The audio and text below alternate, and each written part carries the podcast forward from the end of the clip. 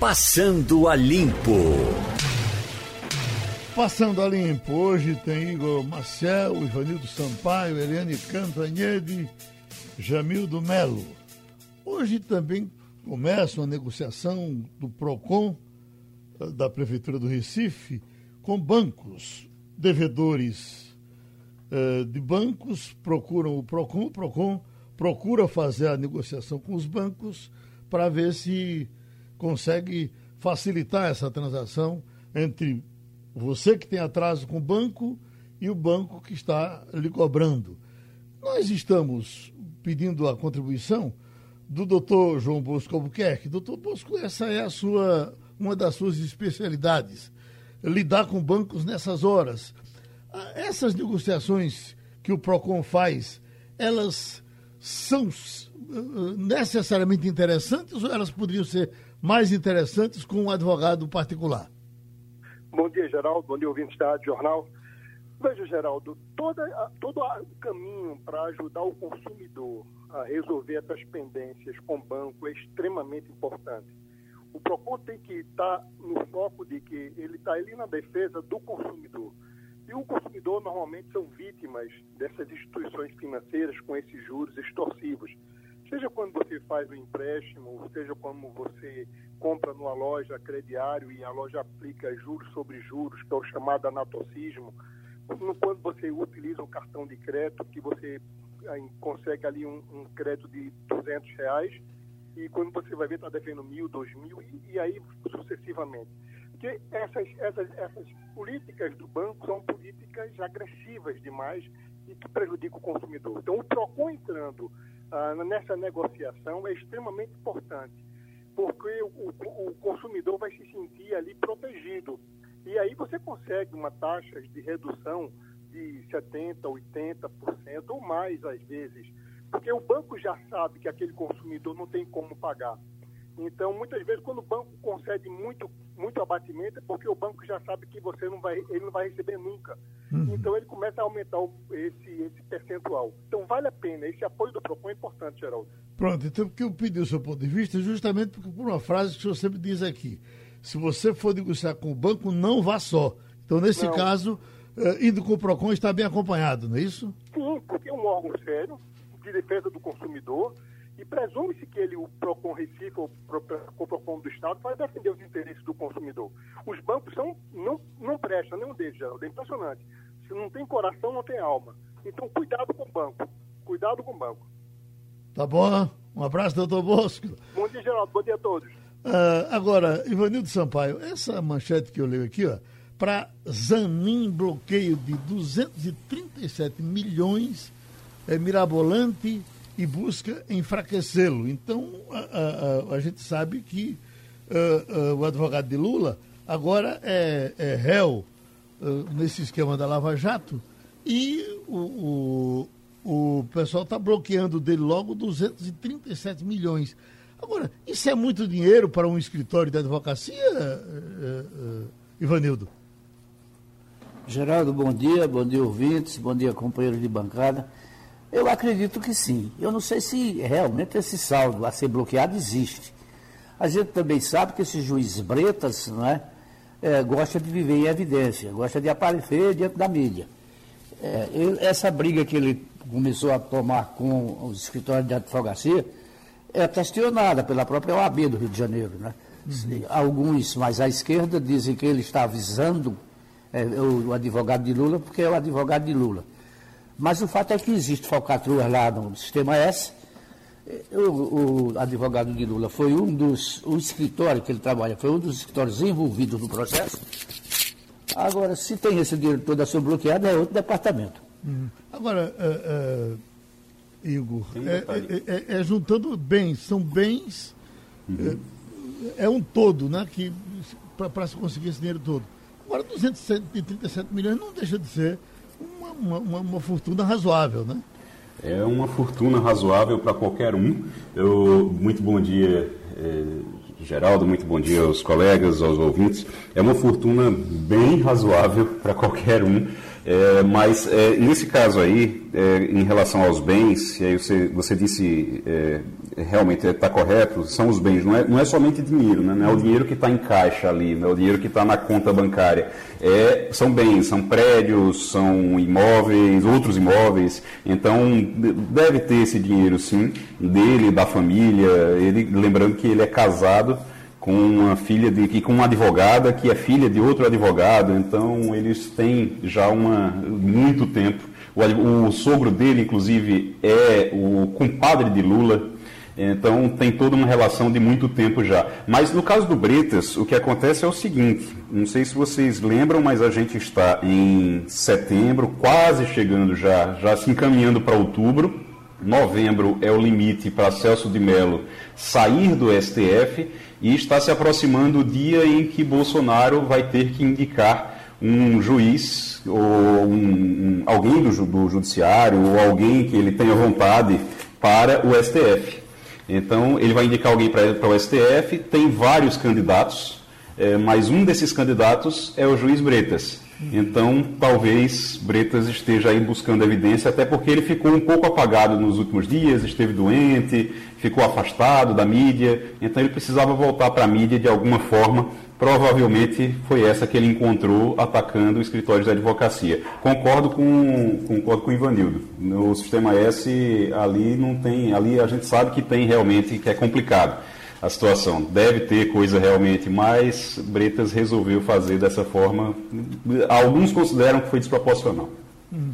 Agora, eh, Jamildo, no caso de Bretas é interessante porque Bretas uh, foi uma vez atacado porque Lula esteve lá para depor e ele teria pedido um autógrafo. Depois ele apareceu em outro evento já uh, uh, Bolsonaro. E ele foi criticado pelos dois lados. Então, obriga ele a trabalhar pelo centro? Não, de forma alguma. Bom dia, Geraldo. Bom dia, ouvintes. Bom dia, colegas de bancada. Ele acabou de ser punido, se eu não me engano, é o Sim. Conselho Nacional de Justiça, porque entraram com a representação justamente por isso, por ele estar tá puxando o saco de Crivella e Bolsonaro, dançando num evento lá que foi realizado na praia com as igrejas. Não é papel de um juiz, não é? É talvez como disse os colegas aí, o objetivo seja esse, bajular para poder chegar no STF. Eu não sei o que diabo tem o STF de tão encantador é. para que vários e vários desses ícones aí da Justiça Nacional fiquem se rebaixando a uma, uma situação de, deprimente. No caso do, do advogado de Lula, não estou aqui defendendo ele, mas só conjecturando, Talvez ele pague um preço muito alto por não ter sido só um advogado, alguém que vai lá, que apresenta as, a, a, defesa e espera um resultado. Ele viajou o país, escreveu livros, fez é, quase um trabalho de porta-voz de Lula enquanto ele estava na cadeia e é, criou embates com o próprio Moro, então foi além do trabalho dele de advogado. Talvez ele pague um preço por isso. Agora, em relação à quantia, eu, como como sou um assalariado, me impressiona que a pessoa tenha tanto dinheiro na conta. Mas, o caso dele é uma soma de patrimônio com dinheiro. É. E, no todo, pelo menos pelo que li aqui, dá 237 milhões. Igor Marcel, Ivanildo Sampaio, Jamildo Melo, estamos com o presidente dos ônibus, Fernando Bandeira. Está é, tendo movimento, inclusive nesse momento, o pessoal parando ali pelas pontes. Uh, esse, esses movimentos, como é que a população se defende deles? Porque normalmente quando eles acontecem, e assim de surpresa, prejudicam muita gente, presidente. Exatamente, Geraldo. Na verdade, isso é um movimento ilegal, porque você sabe, como todos nós, que transporte é um serviço essencial. Então, para fazer qualquer paralisação, tem que garantir uma frota mínima e avisar com 72 horas. Não é desta maneira que se faz um protesto. Eu não sou contra a greve, não. Faça a greve, avise, coloque frota mínima, agora ir por meio da rua. Parar os ônibus e deixar os passageiros a pé, isso é um absurdo. E se você olhar pelas fotos, pelo vídeo que tem lá, tem 10, tem 10 15 pessoas. Quer dizer, 10, 15 pessoas está prejudicando toda uma sociedade. Será que isso é justo? Acho que não, né? Uhum. Do Melo? É, bom dia. É, seria possível fazer um balanço a quantas anda essa uh, inovação da dupla função do motorista, a retirada dos cobradores e de que maneira isso vai uh, beneficiar a população? Porque o sindicato reclama que os motoristas estão estressados, que eles estão sendo obrigados a, inclusive, atrasar, ter um delay nas viagens porque tem que passar troco. Como é que a população vai ser beneficiada com essa alteração? Olha, olha, a grande maioria das capitais brasileiras já não tem mais cobrador. Ora, o que é que a sociedade ganha com a retirada do cobrador? Ela é, ganha a redução desse, desse custo, né? O, a, o, o cobrador, quando está trabalhando, ele tem um custo. Então, vai se tirar esse custo da, da planilha tarifária. Esse é o grande ganho. E hoje você tem toda uma, uma bilhetagem, né? E, e, não há necessidade mais do cobrador. Vamos aproveitar ele em outras funções, vamos botar ele para ser fiscal, para ser motorista, né? para ser escriturário. É isso que nós estamos fazendo. Agora, você não pode impedir a, a modernidade. Você vai manter o cobrador, mesmo sendo tudo eletrônico? não há coerência. Né? No mundo todo é assim, sem cobrador. Bem, a nossa conversa no Passando a Limpo com o presidente Fernando Bandeira, das empresas de ônibus do Recife. Uh, Ivanildo Sampaio. Bom dia, Bandeira. É, há quem diga que o consórcio metropolitano, instituição criada para ser gerente do serviço de transporte na capital, na capital não, na região metropolitana, já morreu, já envelheceu, não tem sentido de continuar como existe hoje. É, a gente tem aí uma eleição que vai escolher os novos gestores das, dos municípios da região metropolitana. Tem sentido? Precisa o que é que falta para o consórcio ser mais ativo, funcionar melhor, prestar um melhor serviço à coletividade? Porque as críticas hoje, o senhor sabe, são grandes. Tem que investir fortemente no planejamento do sistema, e na reformulação da rede de transporte. Eu acho que esses são dois, dois itens né, importantes para que nós tenhamos um melhor transporte de qualidade. Também incentivar né, a criação de faixas azuis. Eu acho que nesses três né, grandes eixos nós teríamos um transporte melhor. Igor Marcel. Presidente, ainda falando sobre. Primeiro, muito bom dia para o senhor. É, ainda falando sobre a eleição, a gente está vendo esse tema ser recorrente. Na, durante o, o, fim de semana, houve até uma polêmica, da sexta para o sábado, na verdade, houve até uma polêmica, porque a candidata, uma candidata, é, Patrícia Domingos, disse que iria retirar o Recife do consórcio e que não iria mais funcionar é, o Recife não iria mais participar do consórcio e aí iria é, é, gerir tudo individualmente. Aí depois ela voltou atrás e depois ela disse que não, que não era, que realmente iria retirar, que iria mandar para a Câmara de Vereadores e que o Recife sairia. Tem como hoje o Recife deixar de participar? É, qual seria a consequência disso? Olha, eu não vejo, eu não vejo o transporte aqui na nossa região sem ser metropolitano.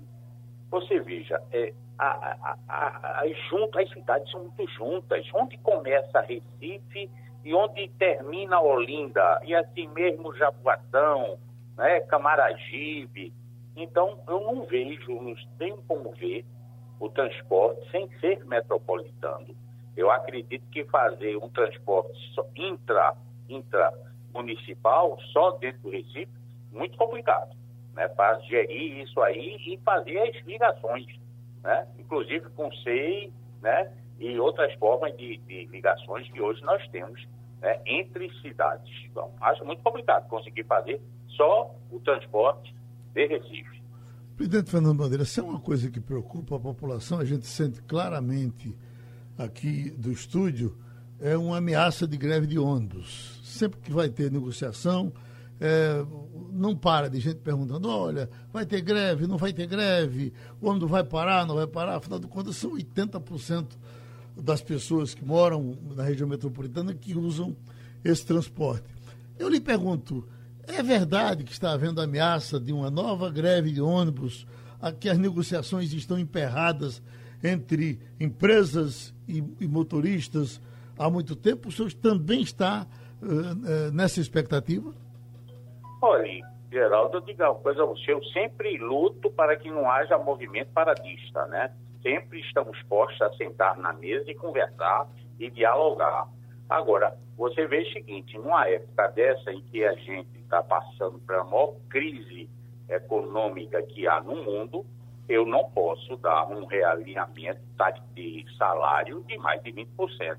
É, isso seria uma loucura, né? Então, eu não tenho condições né, de nem a categoria de dar realinhamento de salário de 20, de, de 80, 100%. Então, isso é fora de uma realidade brasileira e mundial. Então, temos conversado bastante com o, o sindicato para mostrar a ele a realidade atual. O ideal é que essa convenção fosse prorrogada por um ano. Quando chegasse em julho do próximo ano, a gente sentava e via toda essa defasagem que, que houve nesse período. É o que está fazendo-se em todos os estados. Todos os estados do Nordeste prorrogaram as convenções. Então, eu já mostrei isso ao presidente, que o ideal éramos prorrogar a nossa convenção por mais um ano, né? ou pelo menos por seis meses, até janeiro. Mas é, ele, ele até agora não se mostrou sensível a esse pleito da nossa categoria. Pronto, a gente agradece a contribuição do presidente da Urbana, o Sindicato das Empresas de Ônibus, Fernando Bandeira. Que a nova gasolina esperada nos postos de Pernambuco e do Brasil todo. Fizemos até debate aqui, pelo Brasil inteiro, muitos debates com relação a essa nova gasolina que estava para chegar. Vamos tirar rapidamente as nossas dúvidas com o presidente do Sinto Combustíveis, Alfredo Pinheiro Ramos tem Igor Marcel, tem Ivanildo Sampaio, tem Jamildo Melo, presidente, talvez nem todos tenham dúvidas com relação ao que está acontecendo, mas eu começo lhe perguntando: já estamos com essa gasolina nova aqui no Recife? Bom dia, Geraldo. Bom dia. Bom dia a todos que nos ouvem. É, a ANP ela publicou no Diário Oficial a, o início é, foi dia 3 de agosto. E o, as distribuidoras é que, a, a, quem a gente compra, que detém os estoques, ela tem 60 dias de prazo para ter essa gasolina 100%. E os postos ter 90 dias para ter essa gasolina 100%.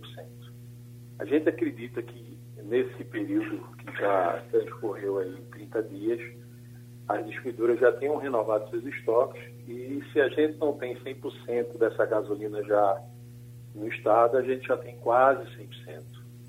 Então, a expectativa é que essa gasolina realmente traga um ganho, tanto no consumo e tanto na qualidade da gasolina que a gente vende aqui no Brasil.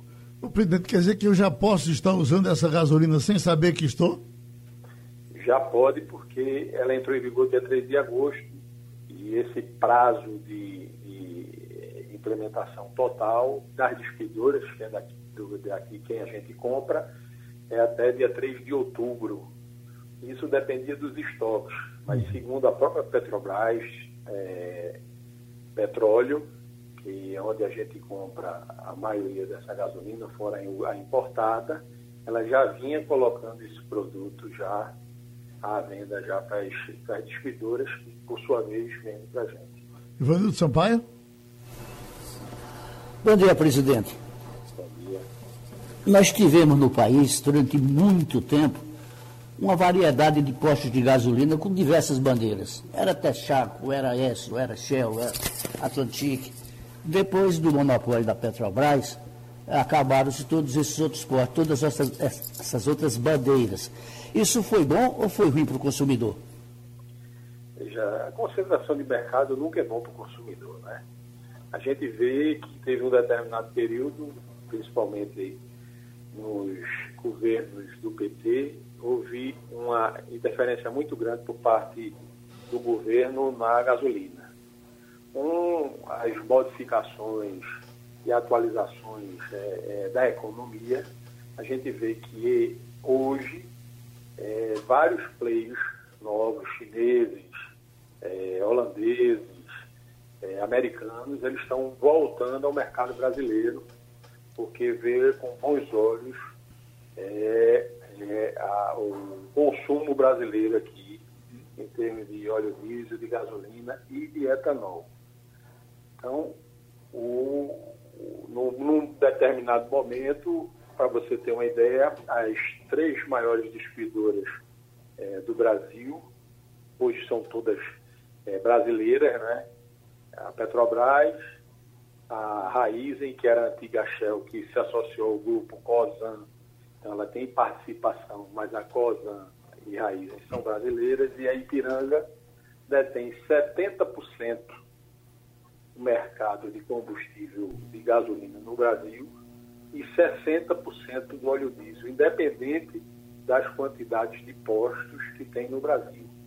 Então, esse, hoje, a estimativa é que são 41 mil postos existentes no Brasil inteiro, metade são bandeirados e a outra metade são bandeiras brancas que pode comprar de qualquer distribuidora, desde que ostente é, para o consumidor da onde ele está adquirindo aquela gasolina.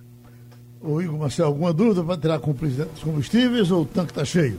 Queria saber em relação aos valores. Uh, se fala muito nessa nova gasolina que o preço iria aumentar, mas que em compensação você teria uma, um consumo menor. É, esse preço vai aumentar, realmente já aumentou e vai aumentar quanto aqui? O mercado é livre, né? A gente, eh, como sindicato, a gente não trabalha com política de preço. Cada empresário faz sua política de preço. Mas o paralelismo de preço existe no mundo inteiro. Onde existe uma diferença muito grande de preço, existe sonegação, adulteração, esquente de dinheiro, tudo junto. Então, a gente vê o mercado de Pernambuco bastante competitivo, principalmente o de Recife. São 189 postos disputando o mesmo mercado, um poder aquisitivo mais baixo, e hoje ainda tem a questão do GNV, que é um dos grandes combustíveis que dão uma economia maior para o consumidor, aqueles que têm um consumo maior. Então, a gente não acredita é, é que esse preço, puramente sim, porque vem uma nova gasolina, ele vai para as bombas. Isso depende muito de oferta e procura e da disputa do mercado. O, presidente, eh, para fechar, em que momento o senhor vai me dizer, bom, Agora você só tem gasolina da nova. A, a, a gasolina velha acabou. Eh, tem, tem prazo para isso? Não, vai depender do movimento de cada posto? A partir do dia 3 de, de 2 de novembro, todos os postos obrigatoriamente vão ter que ter essa nova gasolina. E a Agência Nacional do Petróleo, que é quem é, nos fiscaliza, ela já está é, fiscalizando essa nova gasolina e eh, já identifica que mais de 70% já nos postos brasileiros essa gasolina já está nas, nas, nas bombas. O presidente, só para repetir, eu já posso estar até usando essa gasolina sem estar sabendo. Pode, e aí a gente tem que olhar a questão da economia e da maior combustão e da maior tranquilidade na hora da análise por parte dos laboratórios da universidade e o convênio da NP com a Universidade Federal em detectar a qualidade do produto. Então, a gente é, torce para que o mercado é, fique melhor, fique mais claro e a gente tem interesse é, na clareza desse mercado.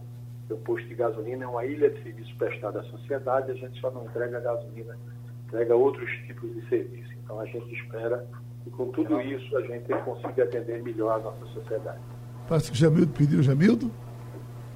Quero sim. Pois não. Duas, eu tenho duas dúvidas. É, no período da pandemia mais crítico, vocês tomaram uma pancada grande porque muita gente sem sair de casa, sem é, tirar o carro de casa, a, a demanda caiu. Então, fatalmente, o preço caiu. Houve muito prejuízo, vocês já conseguiram recuperar esse preço e em relação à questão do atendimento. Senhor falou aí, traçando um paralelo com os ônibus. Lá fora, muitos postos não têm é, frentistas fazendo operação. O próprio consumidor vai lá, coloca gasolina, depois vai no, é, no escritório e paga e depois vai embora. Vocês não tiveram coragem de fazer essa modernização, feito no setor de ônibus, seria uma encrenca muito grande? Por que, é que isso não acontece? Não estou aqui defendendo que aconteça, por favor. Veja, vamos fazer por etapa. Né? No pique da pandemia, nós tivemos uma perda em alguns pontos da capital pernambucana, nos bairros de poder aquisitivo maiores, de até 80%. Quer dizer, se eu vendia 100 litros, eu passei a vender 20. Uma dificuldade muito grande, porque nossa atividade é uma atividade de necessidade e utilidade pública. Então, eu não tinha o direito de fazer aquela continha e dizer vou fechar ou não. Obrigatoriamente, a gente tem que abrir. A outra questão, nossos custos operacionais não diminuíram. A minha demanda de energia elétrica continuou muito cara, o nosso IPTU continuou muito caro e nosso valor de que pagamos o ICMS é, do estado de Pernambuco continuou muito alto. Ainda é o maior valor de ICMS e gasolina no estado é, brasileiro, é Pernambuco. A gente paga sobre 4,60 a 11,29%. Representa R$ 1,33 e um quebrado por litro de gasolina. Então o problema não é o posto, o problema é o imposto. Mais 80 centavos da PIS e CONFINS, mais 10 centavos da CID. Então, em média, no Brasil, 50% de que a gasolina que a gente entrega à população são impostos. Em Pernambuco são 46, 47% disso aí. Então, nesse caso, a gente já vem retomando as nossas atividades, mas com ainda o fechamento das escolas, tem algumas atividades do governo que ainda está funcionando sob teleconferência, teletrabalho, a gente não chegou aí aos níveis de janeiro.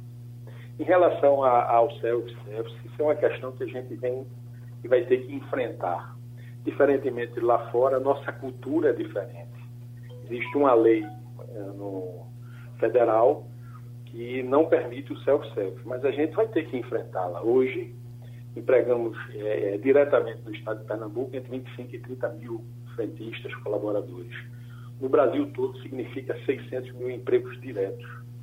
Então, eu acredito que a gente vai ter é, essa discussão e a população é quem vai decidir o que é que vai querer. Então, eu acho que vai ser um regime misto. É feito você ir para o estacionamento que tem manobrista e o que não tem.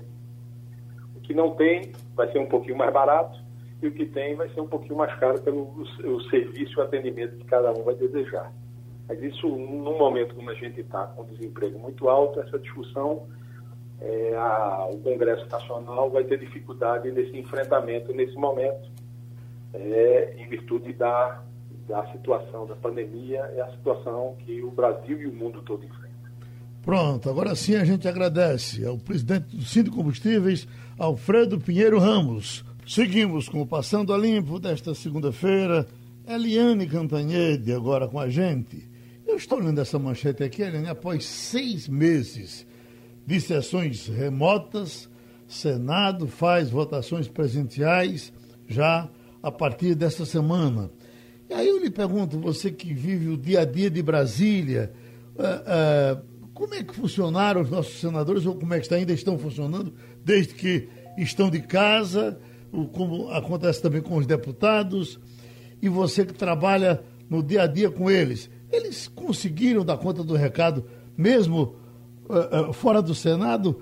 Uh, vai facilitar um pouco mais o trabalho de quem reporta a partir do momento que eles voltarem para trabalhar na casa? Olha, Geraldo, sempre eu acho, né? Bom dia a você, bom, bom dia. dia aos colegas, ouvintes. Eu acho que sempre a, a questão presencial é sempre melhor. É igual a gente jornalista, né? Você uhum. fazer uma entrevista por telefone, não tem aquele olho no olho, né? Aquela provocação, você perceber se a pessoa está mais tensa ou se não está, que é a entrevista presencial. Então, claro que faz diferença. Agora, a gente viu que durante esse tempo todo a Câmara e o Senado trabalhando remotamente, né, todo mundo trabalhando dos seus escritórios de casa, etc., eles tomaram decisões muito importantes. Aprovaram o auxílio emergencial de 600 reais, né, começaram a analisar a reforma tributária, aprovaram as medidas para apoio às empresas que estão sofrendo muito com essa crise. Ou seja, no essencial, sim, o Congresso, tanto a Câmara quanto o Senado, é, conseguiram dar conta do recado. Mas, por exemplo,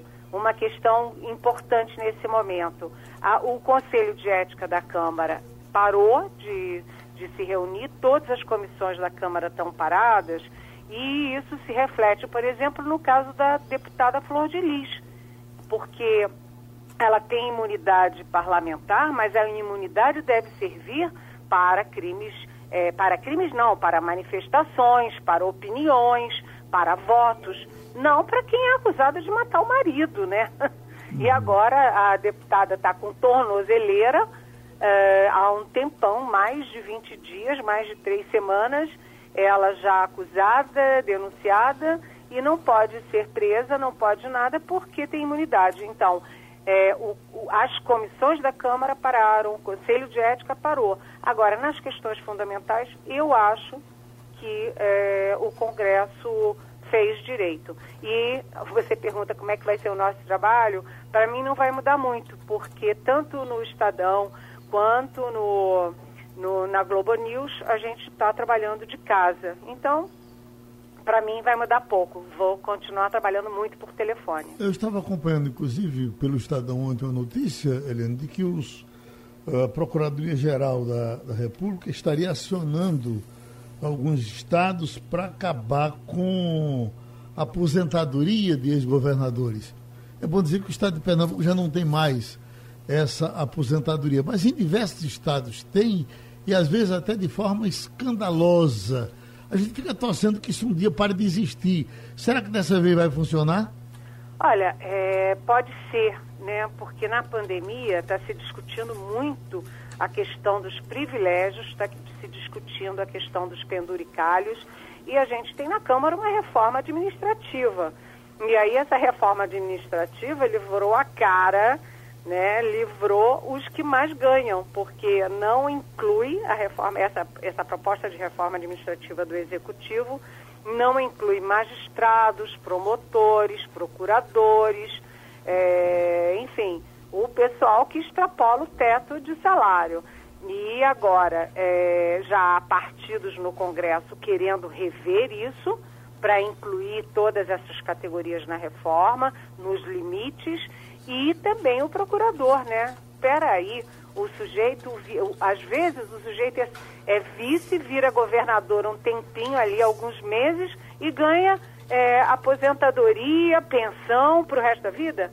Isso é indigno, né?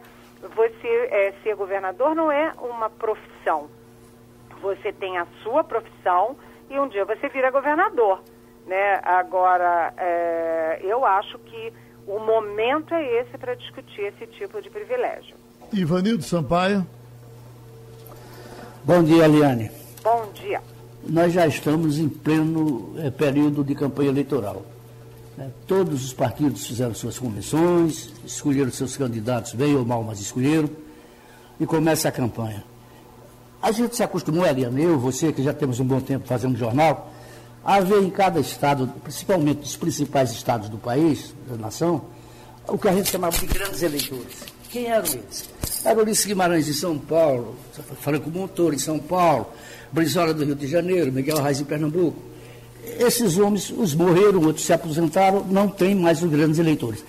A gente tem hoje uma carência de grandes líderes, estão surgindo novos líderes, ou a gente vai ficar com essa mediocridade que está aí? Ai, Ivânio, você me fez uma pergunta doída, porque realmente um dos grandes problemas brasileiros é a falta de liderança. Você não tem líderes, né? É, eu não estou falando só de líderes políticos, não. É, você, além dos líderes dos partidos, do Congresso, etc., você não tem grandes líderes nas igrejas, você não tem grandes, líder, é, grandes líderes da área do comércio, da área da indústria.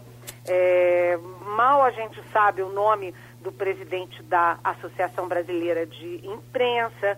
É, essas entidades todas tinham uma grande participação na vida nacional, um grande peso. Hoje ficou tudo muito diluído. E a pesquisa do IBOP em São Paulo, por exemplo, essa última que o Estadão deu ontem na capa, diz o seguinte, que 46% dos ouvidos dizem que não votam é, em candidato apoiado por Bolsonaro. E 40% dizem que não votam em candidato indicado pelo ex-presidente Lula. Puxa, o Lula é a maior referência política do Brasil. Preso ou não preso, ele é. Isso é um fato. O Bolsonaro é presidente da República. Está todo dia na mídia, tem a força da caneta, um país presidencialista. E 46 dizem que não votam quem Bolsonaro indicar e 40% dizem que não votam que Lula indicar. A gente tem um grave problema de liderança no Brasil. E não é apenas uma questão de liderança partidária é uma questão de lideranças. Quem é a grande liderança do Exército? Por exemplo, das Forças Armadas. Você tinha um Geisel. O Geisel falava, todo mundo abaixava a crista. Hoje, quem é que é a grande liderança? A grande força é, de liderança nas Forças Armadas não tem.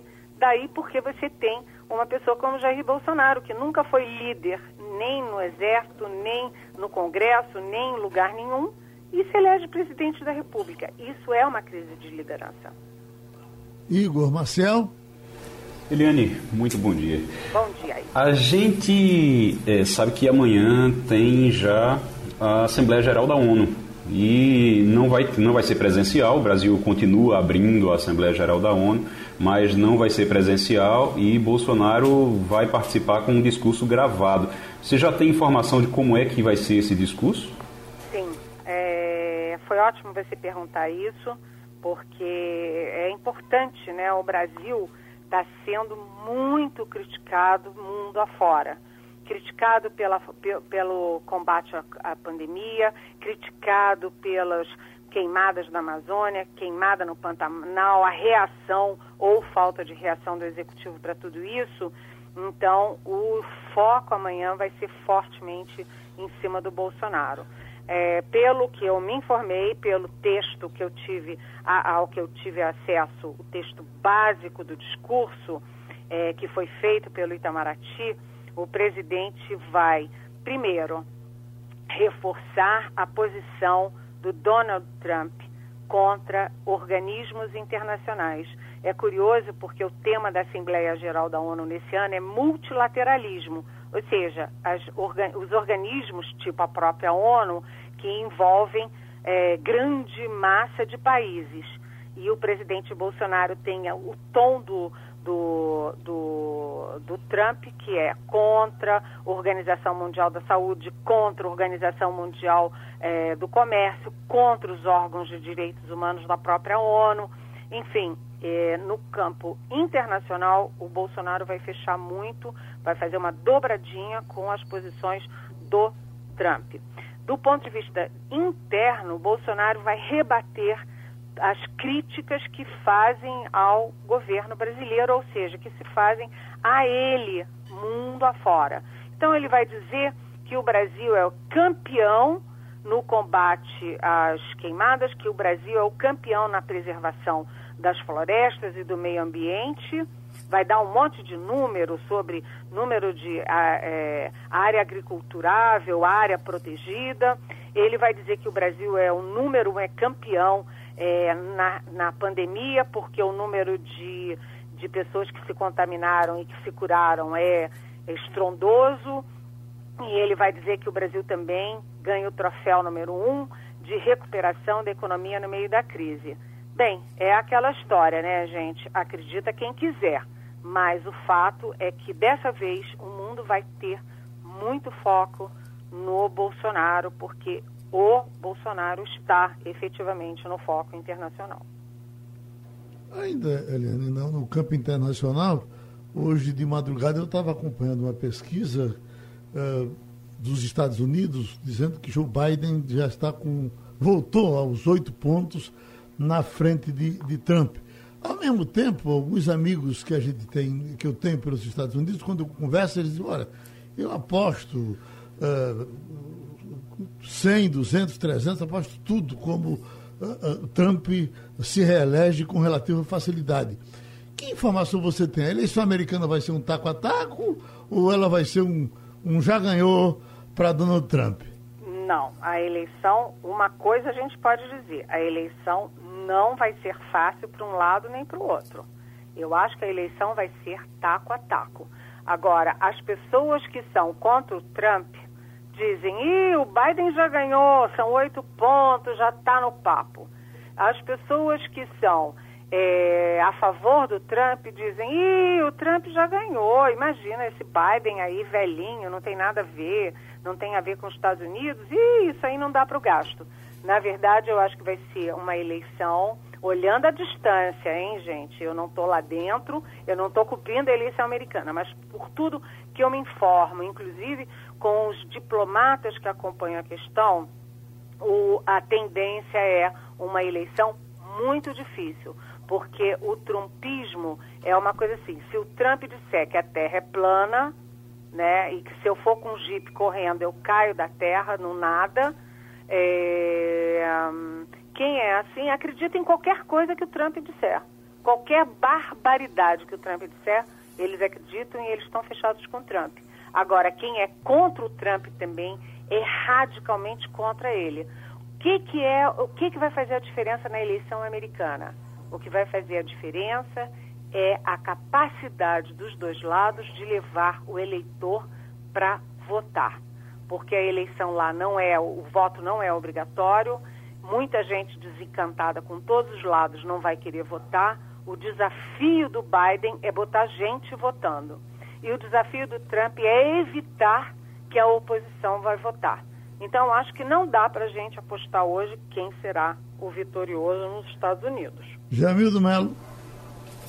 Eu ia perguntar sobre o STF, Eliane, bom dia, mas eu vou aproveitar a carona de Geraldo perguntar sobre uh, o efeito das eleições americanas aqui no Brasil. Na semana passada, o Mike Pompeu, que é o secretário lá do Estado, esteve aqui, visitou Roraima, estava do lado do nosso chanceler, Ernesto Araújo, né? E Maia criticou, Bolsonaro saiu em defesa. O que é que ficou dessa briga aí? Bra é, Brasília está repercutindo ainda, pegou mal? Qual foi a reação mais, mais evidente desse último episódio aí? Foi o grande assunto, Jamildo, olha, foi o grande assunto do fim de semana porque o Mike Pompeo, que é o secretário de Estado dos Estados Unidos, aliás, eu já fiz uma entrevista exclusiva com ele, foi manchete do Estadão, ele veio ao Brasil, passou três horas lá em Roraima, naquela operação acolhida que tem os venezuelanos que atravessam a fronteira e se refugiam aqui no Brasil. E ele usou o solo brasileiro, do lado do chanceler brasileiro, para ameaçar o presidente da Venezuela. Nesses casos, na questão diplomática de relações internacionais, não interessa se você gosta ou não gosta do regime, se você gosta ou não gosta do presidente. Mas um terceiro país não vem para o teu solo, do lado do teu chanceler, dizer, chamar o, o presidente dos países vizinhos de narcotraficante, dizendo: vamos tirar você daí. Então, a primeira reação muito dura foi do presidente da Câmara, do Rodrigo Maia, porque ele diz que isso não condiz com uma boa diplomacia, não condiz mesmo, e que foi uma afronta à tradição diplomática, à tradição de defesa do Brasil. Ele fez uma nota irada. Os ex-chanceleres todos é, inclusive o, o, Fernando Henrique Cardoso, que foi chanceler no governo Itamar Franco, fizeram uma nota defendendo a posição do Rodrigo Maia e, e condenando a utilização, isso é aspas, utilização espúria do solo nacional.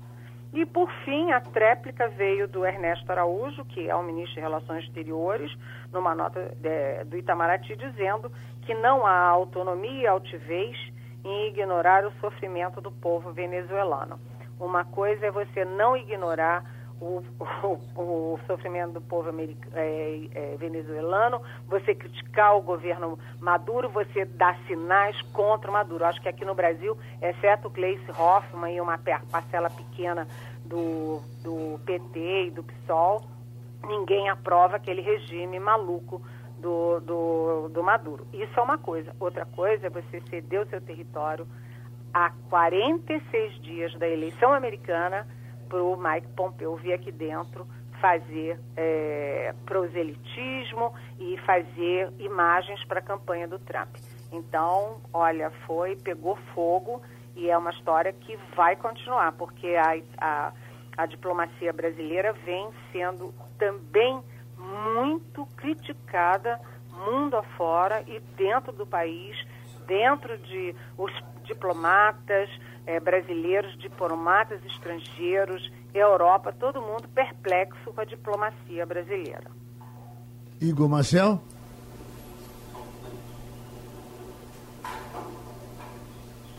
Oi. Então, Ivanildo Sampaio.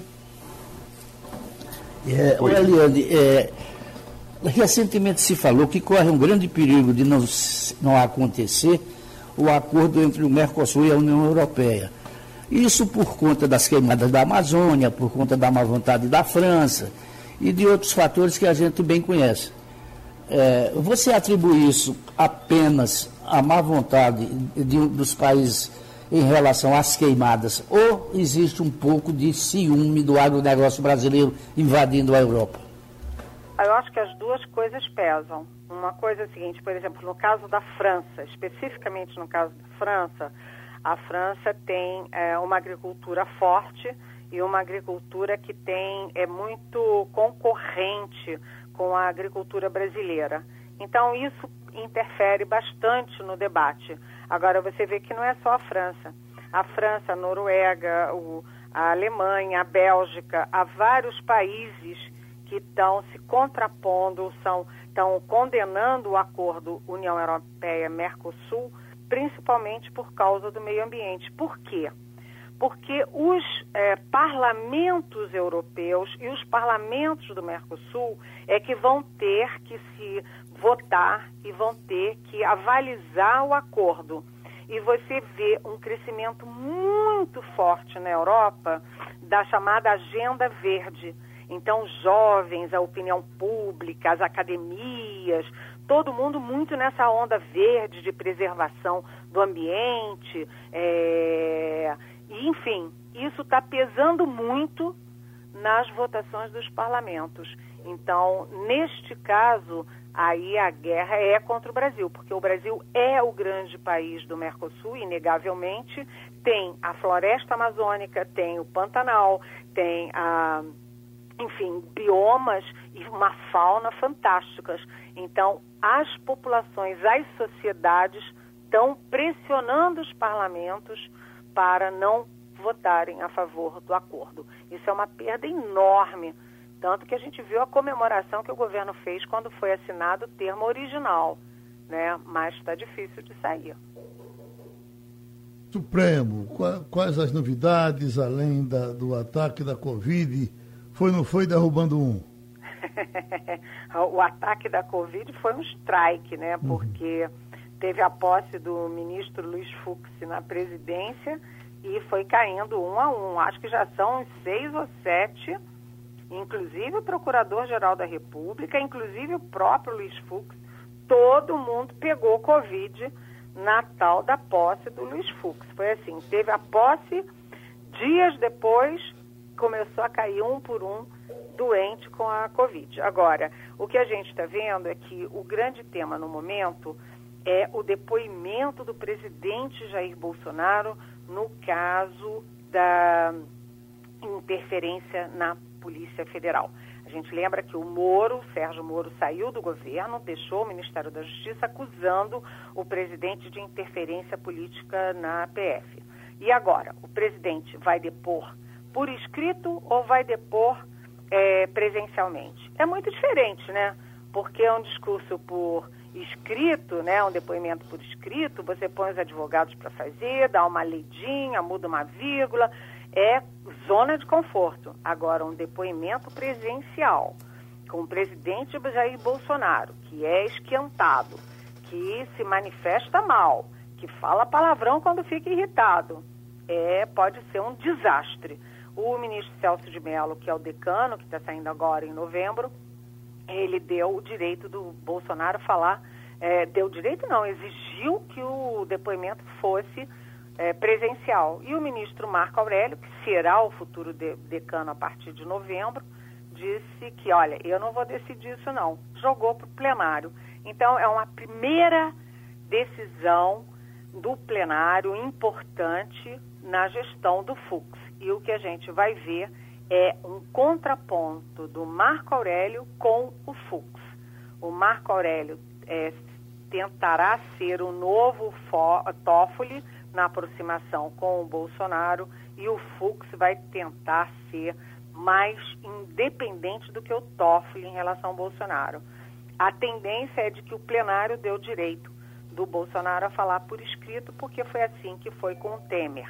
Mas é, decisão de plenário a gente sempre acha, nunca a gente crava, né? Vamos ver. Nós já conversamos aqui na, na, na abertura, Helena, mas você que está aí mais perto, sobre essa manchete que uh, Zanin teve bloqueados 237 milhões. Ele disse que isso é mirabolante, não foi só dinheiro, foi dinheiro com, com patrimônio. É, mas teve aquele. É, realmente é uma coisa que surpreendeu, porque não é comum a, a, a justiça cair assim em cima de Polícia Federal, cair em cima de escritórios de advogados. Os advogados sempre se protegeram de todas as formas. Mexer com isso era mexer com Deus, e dessa vez mexeram. Qual vai ser a consequência desse dinheiro de, de, de Zanin e, e, outros advogados que foram também pressionados naquele, naquele momento pela Polícia Federal? Olha, essa, é, essa questão, Geraldo, é muito nova, porque você viu todo o processo de mensalão, todo o processo de petrolão. O que, que a gente viu? Viu as grandes bancas de advocacia ganhando muito dinheiro né? Os advogados, os grandes advogados ficaram famosíssimos e poderosos e bilionários. E nenhum deles, hora nenhuma, foi questionado. Essa operação do Rio de Janeiro é a primeira que a gente vê em que advogado é alvo.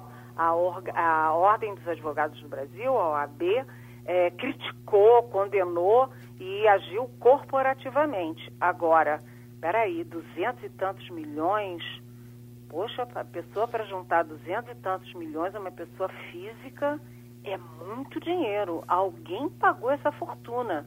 Esse dinheiro veio de algum lugar. E não é só o Zanin, que é advogado do ex-presidente Lula. Você também tem o Ricardo Teixeira, que é advogado do, do ex-presidente Lula desde sempre, que, aliás, foi quem indicou o Zanin.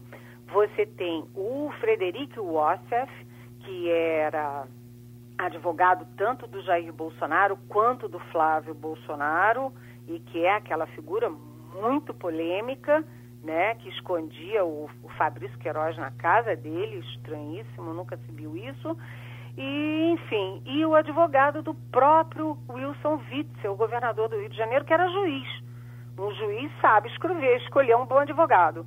É, isso é uma coisa assim que o que se imagina em Brasília é que tem dois não tem meio termo.